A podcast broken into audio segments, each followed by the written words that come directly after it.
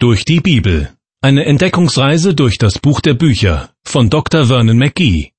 Ins Deutsche übertragen von Kai-Uwe Wolczak. Ich begrüße Sie herzlich zu einer weiteren Folge aus der Sendereihe Durch die Bibel. Seit ein paar Tagen steht hier das Matthäusevangelium im Mittelpunkt.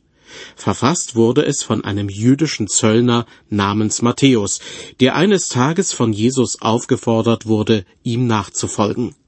Matthäus zögerte anscheinend nicht lange, denn es wird lediglich berichtet, und er stand auf und folgte ihm. Das Evangelium, das er später niedergeschrieben hat, beginnt anders als das Markus, Lukas und Johannes Evangelium, nämlich mit einem Stammbaum, der die familiären Wurzeln Jesu nachzeichnet. Damit will Matthäus an das Alte Testament anknüpfen und seinen jüdischen Lesern zeigen, dass Jesus zu den Nachkommen Abrahams und Davids gehört. Auch der Bericht über die Geburt Jesu, der dann als nächstes folgt, nimmt Bezug auf alttestamentliche Prophezeiungen, die nun endlich in Erfüllung gehen. Von erfüllten Prophezeiungen handelt auch das zweite Kapitel des Matthäusevangeliums. Es schildert zunächst, wie die Weisen aus dem Morgenland in Jerusalem ihre Aufwartung machen. Maria und Josef, ein Ehepaar auf dem Weg zum Finanzamt. Das an ihrem Wohnort ist bedauerlicherweise nicht zuständig. So machen sie sich auf von Nazareth nach Bethlehem, in die sogenannte Stadt Davids, wo ihre verwandtschaftlichen Wurzeln liegen. Rund 110 Kilometer Luftlinie beträgt die Entfernung, vielleicht 150 Kilometer auf staubigen Wegen. Eine beschwerliche Reise, vor allem für eine hochschwangere Frau wie Maria. Doch Aufschub wird grundsätzlich nicht gewährt, weil, Zitat, ein Gebot von dem Kaiser Augustus ausging, das alle Welt geschätzt würde. Und diese Schätzung war die allererste und geschah zur Zeit, da Quirinius Statthalter in Syrien war. Und jedermann ging, dass er sich schätzen ließe, ein jeder in seine Stadt. So berichtet das Lukasevangelium. Die Nennung der damaligen Herrscher signalisiert schon, was hier im Folgenden geschildert wird, ist keine erfundene fromme Geschichte, sondern es handelt sich um ein historisches Ereignis, nämlich um die Geburt Jesu. Auch das Matthäusevangelium berichtet davon, dass Jesus in Bethlehem geboren wird. Doch die äußeren Umstände werden nur nebenbei erwähnt. Matthäus scheint es viel wichtiger zu sein, sofort die geistliche Bedeutung all dessen hervorzuheben. Das hängt damit zusammen, dass jedes Evangelium im Neuen Testament ursprünglich für eine andere Zielgruppe geschrieben wurde und dass jeder der vier Autoren aus einem anderen gesellschaftlichen Umfeld kommt. Matthäus ist Jude, hat sein Evangelium mit allergrößter Wahrscheinlichkeit zunächst in Hebräisch verfasst, will den Juden seiner Zeit eine Brücke zum Alten Testament bauen, indem er ihnen zeigt, dass viele uralte Prophezeiungen durch die Geburt Jesu in Erfüllung gehen. Vier von diesen Prophezeiungen scheinen mir besonders wichtig denn dass sie sich alle als wahr erweisen würden, war zu der Zeit, als sie gemacht wurden, fast so unwahrscheinlich wie ein Sechser im Lotto. Ich möchte diese vier Prophezeiungen an dieser Stelle schon einmal nennen, ohne auf die Bedeutung einzugehen. Dafür wird später noch Gelegenheit sein. Es handelt sich erstens um die Voraussage, dass der schon lange erwartete Messias in Bethlehem zur Welt kommen wird. Zweitens, dieser Messias muss sich zu irgendeinem Zeitpunkt in Ägypten aufhalten und wird von dort zum Volk Israel gerufen. Drittens, in der Ortschaft Rama wird große Traurigkeit herrschen. Und viertens, der Messias wird als Spross aus dem Stamm Isais hervorgehen und deshalb Nazoräer genannt werden. Isai war der Vater von König David, und der hebräische Begriff für Spross hat Ähnlichkeit mit der Bezeichnung Jesus der Nazoräer oder Jesus von Nazareth. Matthäus geht darauf in Kapitel 2 seines Evangeliums ein. Fassen wir zusammen. Was bedeuten diese vier Prophezeiungen zusammengenommen? Sie bedeuten, dass der Messias in Bethlehem zur Welt kommen muss und dass in der Ortschaft Rama große Traurigkeit herrschen wird. Rama liegt etwa so weit nördlich von Jerusalem, wie Bethlehem südlich davon entfernt liegt. Des Weiteren wird man den Messias als Nazoräer oder Nazarener bezeichnen, obwohl er doch aus Bethlehem und nicht aus Nazareth stammt. Und außerdem soll er auch noch irgendwie aus Ägypten zurück zum Volk Israel gerufen werden. Das Ganze ist so verwirrend, dass sich eigentlich niemand vorstellen kann, wie ausgerechnet ein kleines Baby all diese Prophezeiungen auf sich vereinen kann. Aber genau das, was Gott durch verschiedene Propheten vorausgesagt hat, geschieht. Und Matthäus legt es fein säuberlich in seinem Evangelium dar, ohne dabei die Prophezeiungen irgendwie zurechtzubiegen und ohne die historischen Ereignisse von damals zu verfälschen. In der Auslegung zu Kapitel 2 werden wir das Punkt für Punkt miterleben. Die Tatsache, dass seltsam klingende Prophezeiungen, die scheinbar nichts miteinander zu tun haben, dann doch in Erfüllung gehen, das empfinde ich übrigens als eine große Ermutigung. Denn Christen glauben ja daran, dass Jesus Christus eines Tages auf die Erde zurückkommen wird, um seine Herrschaft aufzurichten. Doch die Prophezeiungen, die damit im Zusammenhang stehen, wirken teilweise recht konfus etwa so wie die Prophezeiungen, die sein erstes Kommen ankündigten. Und wie damals fragt sich manch einer völlig zu Recht, wie sollen die unterschiedlichen Voraussagen nur zusammenpassen? Ich bin mir sicher, sie werden zusammenpassen. Und vielleicht werden wir dann verwundert den Kopf schütteln und still bei uns denken, warum haben wir nur daran gezweifelt? Genug der Vorrede. Nehmen wir jetzt den Bibeltext zur Hand aus dem Matthäusevangelium das Kapitel 2. Dort heißt es am Anfang, als Jesus geboren war in Bethlehem in Judäa zur Zeit des König Herodes, siehe, da kamen Weise aus dem Morgenland nach Jerusalem. Gleich der erste Satz macht klar, bei allem, was jetzt kommt, handelt es sich um historische Tatsachen. Sie haben stattgefunden in Bethlehem in Judäa zur Zeit des König Herodes. Die weisen Männer aus dem Morgenland wollen in Erfahrung bringen, wo denn der neugeborene König der Juden zu finden sei. Wie bitte? Es gibt einen neugeborenen König? Sie können sich vorstellen, wie König Herodes der Schrecken in die Glieder fährt. Einen Konkurrenten kann er wirklich nicht gebrauchen. Aber was sind denn das überhaupt für Männer, die dieses Gerücht unter die Leute streuen? Schauen wir uns die Figuren einer Weihnachtskrippe an, so bekommen wir ein recht genaues Bild von ihnen.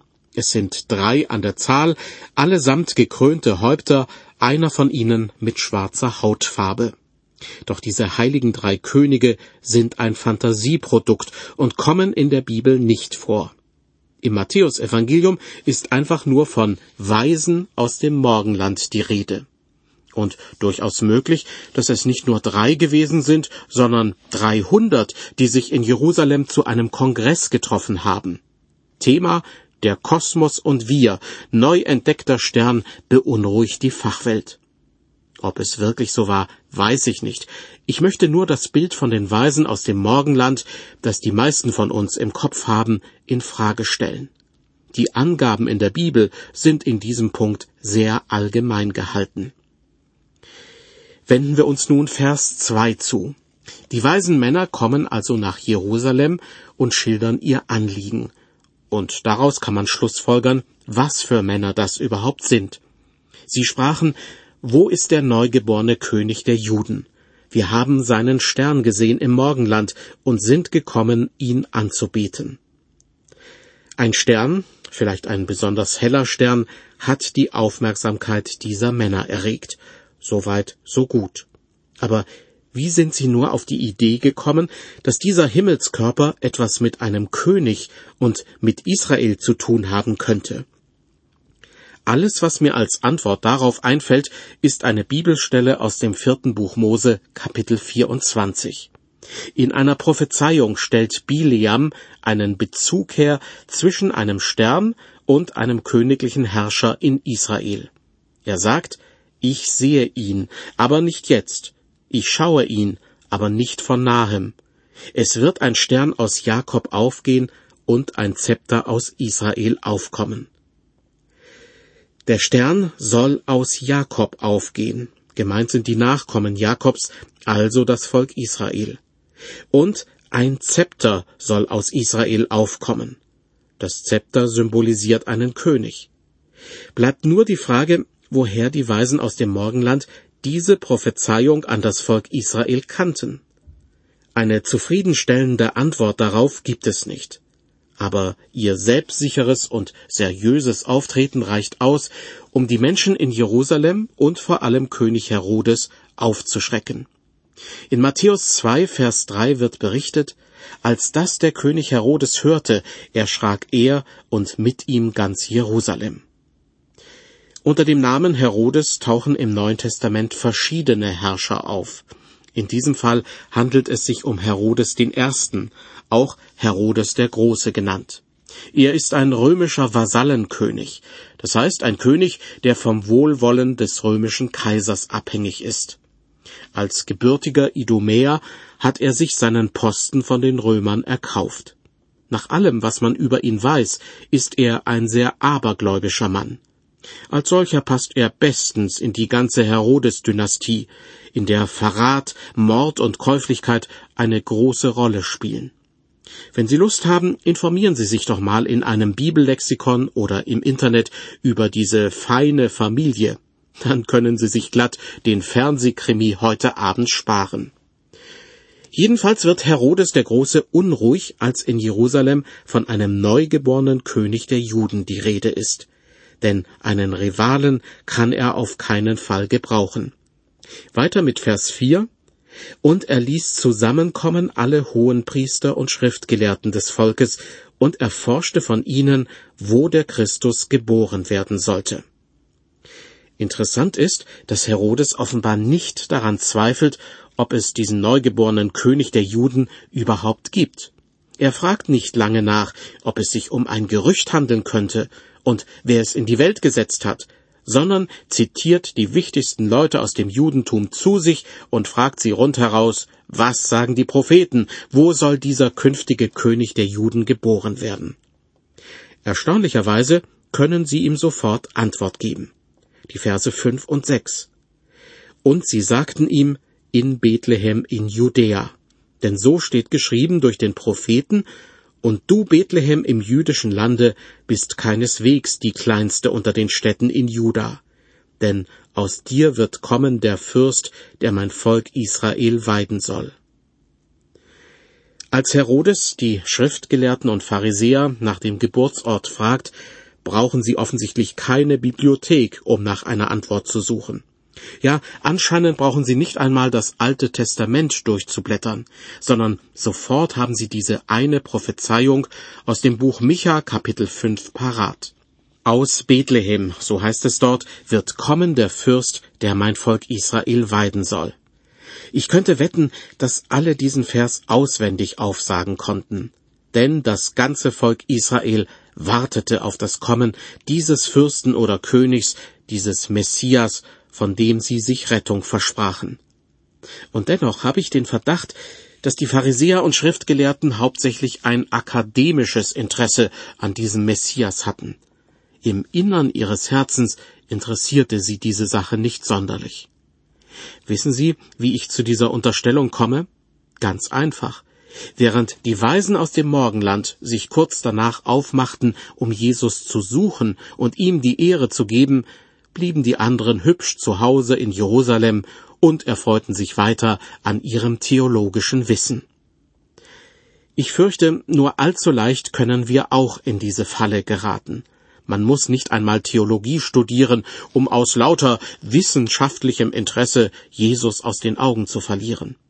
Das kann einem auch im Hauskreis passieren, dass man beispielsweise mehrere Wochen lang über die Wiederkunft Christi und die Zeichen der Endzeit diskutiert. Aber keiner der Beteiligten fragt sich, was wäre, wenn Jesus heute wiederkommen würde? Könnte ich mich darauf freuen? Würde ich bereitwillig alles stehen und liegen lassen? Oder würde ich am liebsten sagen, finde ich echt toll, Jesus, dass du deine Verheißung wahrmachen willst, aber nächste Woche würde es mir viel besser passen. Zurück zu den Pharisäern und Schriftgelehrten und zu König Herodes. Was letzteren betrifft, so zeigt er keineswegs Unentschiedenheit oder Desinteresse. Ganz im Gegenteil. Vers 7. Da rief Herodes die Weisen heimlich zu sich und erkundete genau von ihnen, wann der Stern erschienen wäre. Ich möchte an dieser Stelle eine Behauptung aufstellen, die ich erst später begründe. Ich denke, dass dieser Stern eines Abends am Himmel zu sehen war, lange bevor die Weisen aus dem Morgenland in Jerusalem ankamen. Schließlich waren sie auf Kamelen unterwegs und konnten sich nicht einfach ins nächstbeste Flugzeug setzen. Ich könnte mir deshalb durchaus vorstellen, dass der Stern bereits ein Jahr zuvor aufgetaucht war, also lange bevor Herodes etwas davon erfuhr. Und jetzt, als er davon weiß, will er den genauen Zeitpunkt in Erfahrung bringen. Hier in Vers 7 heißt es, er erkundete genau von ihnen, wann der Stern erschienen wäre. Bitte behalten Sie das im Hinterkopf, denn es wird später noch eine wichtige Rolle spielen. Doch erstmal weiter mit Vers 8. Herodes schickt die Weisen aus dem Morgenland in jene Stadt, die ihm die Pharisäer und Schriftgelehrten genannt haben. Und er schickte sie nach Bethlehem und sprach, Zieht hin und forscht fleißig nach dem Kindlein, und wenn ihr's findet, so sagt mir's wieder, dass auch ich komme und es anbete. Was ich vorhin über die Familiendynastie des Herodes gesagt habe, war nur wenig schmeichelhaft. Jetzt wissen Sie warum. Er ist listig wie eine Schlange und behauptet den weisen Männern gegenüber, dass auch er den neugeborenen König der Juden anbeten möchte. Dabei liegt ihm nichts ferner als das. Nun kann man natürlich fragen, warum ein König es nötig hat, so zu lügen. Die Antwort ist einleuchtend. Er ist auf die Mithilfe der Pharisäer und Schriftgelehrten und der weisen Männer aus dem Morgenland angewiesen. Die Pharisäer und Schriftgelehrten haben ihm Bethlehem als Stadt genannt. Und die Weisen, die sich schon bisher von einem geheimnisvollen Stern leiten ließen, werden auch jetzt eine Möglichkeit finden, um ans Ziel zu kommen. Hätte Herodes nun aber wahrheitsgemäß gesagt, ich will den genauen Aufenthaltsort des neugeborenen Königs wissen, damit ich ihn umbringen lassen kann. Tja, dann hätte man das Kind gewiss irgendwo versteckt.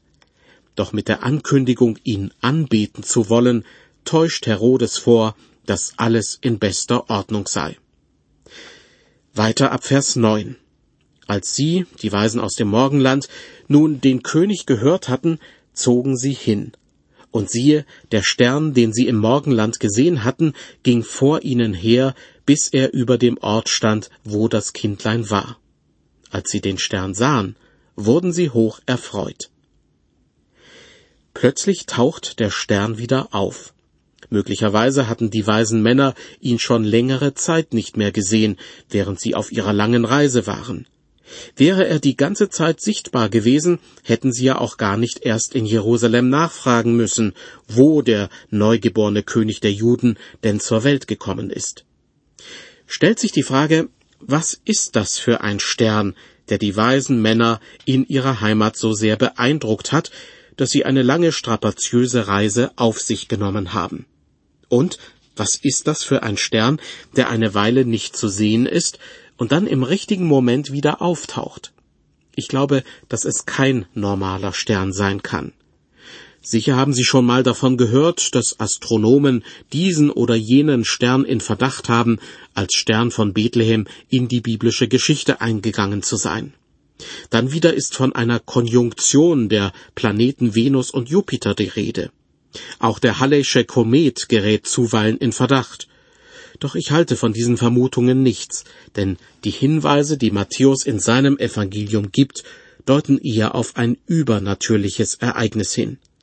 Ein ganz normaler Stern wäre wohl auch kaum dazu in der Lage gewesen, die weisen Männer exakt dorthin zu bringen, wo sie auf das neugeborene Kind treffen.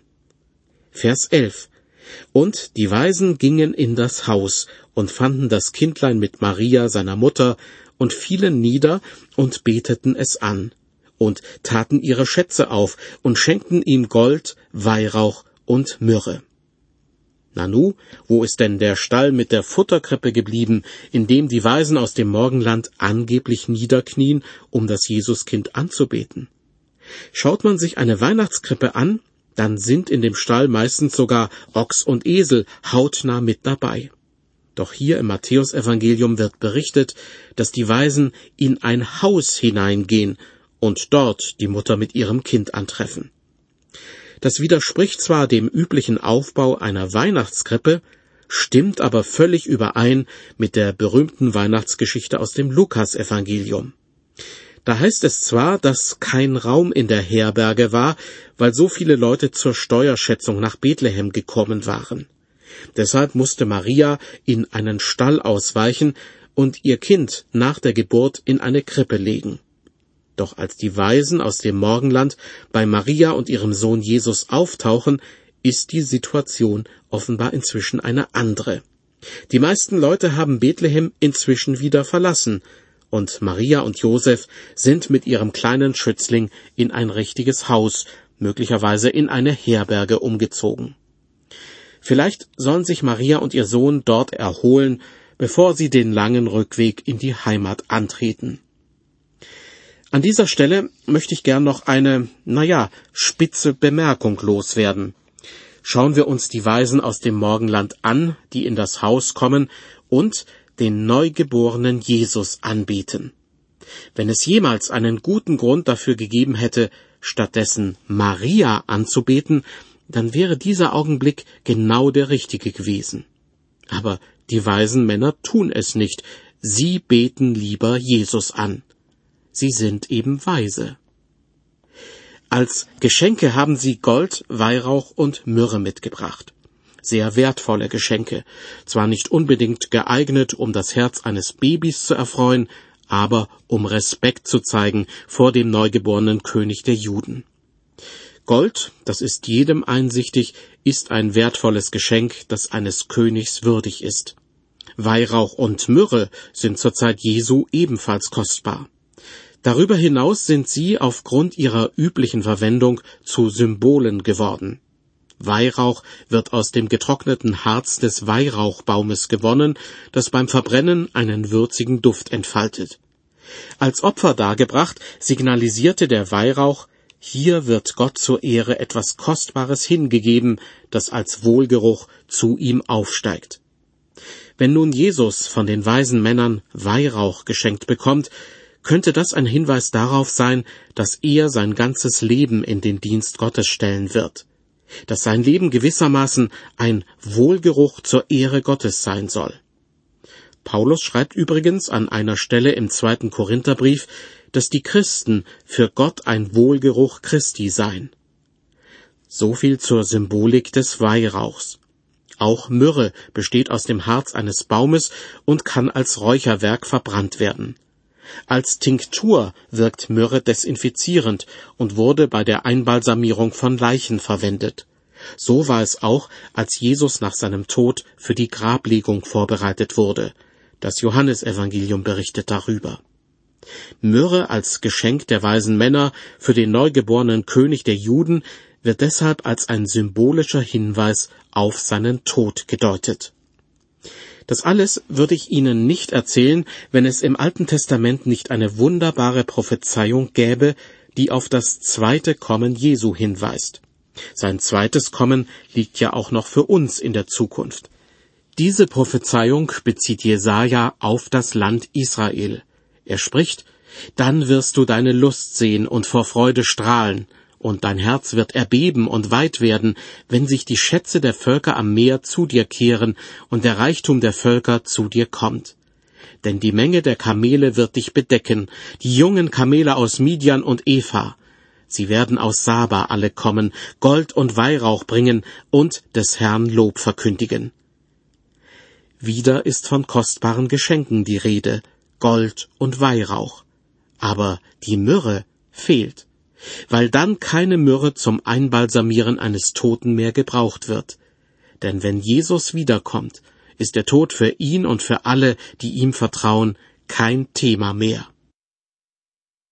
Erinnern Sie sich noch an die vier Prophezeiungen, die ich am Anfang der Sendung genannt habe? Die eine besagte, dass der kommende Messias in Bethlehem auf die Welt kommen werde. Des Weiteren wird er ein Spross aus dem Stamme Isais, des Vaters Davids sein. Diese Prophezeiungen sind tatsächlich in Erfüllung gegangen. Doch in Kombination mit den beiden anderen Voraussagen scheint es fast unmöglich, dass sich alle vier als wahr erweisen werden. Dazu müsste in der Ortschaft Rama etwas passieren, was die Leute dort in große Traurigkeit stürzt. Und der Messias, der ja in Bethlehem geboren wurde, müsste auf irgendeine Weise aus Ägypten zurück zu seinem Volk gerufen werden. Das alles zusammen hört sich nicht nur höchst seltsam an, sondern widerspricht auch jeder Wahrscheinlichkeit. Wie diese beiden letzten Prophezeiungen dennoch in Erfüllung gehen, das erfahren Sie beim nächsten Mal in der Sendereihe durch die Bibel. Ich würde mich freuen, wenn Sie dann wieder einschalten.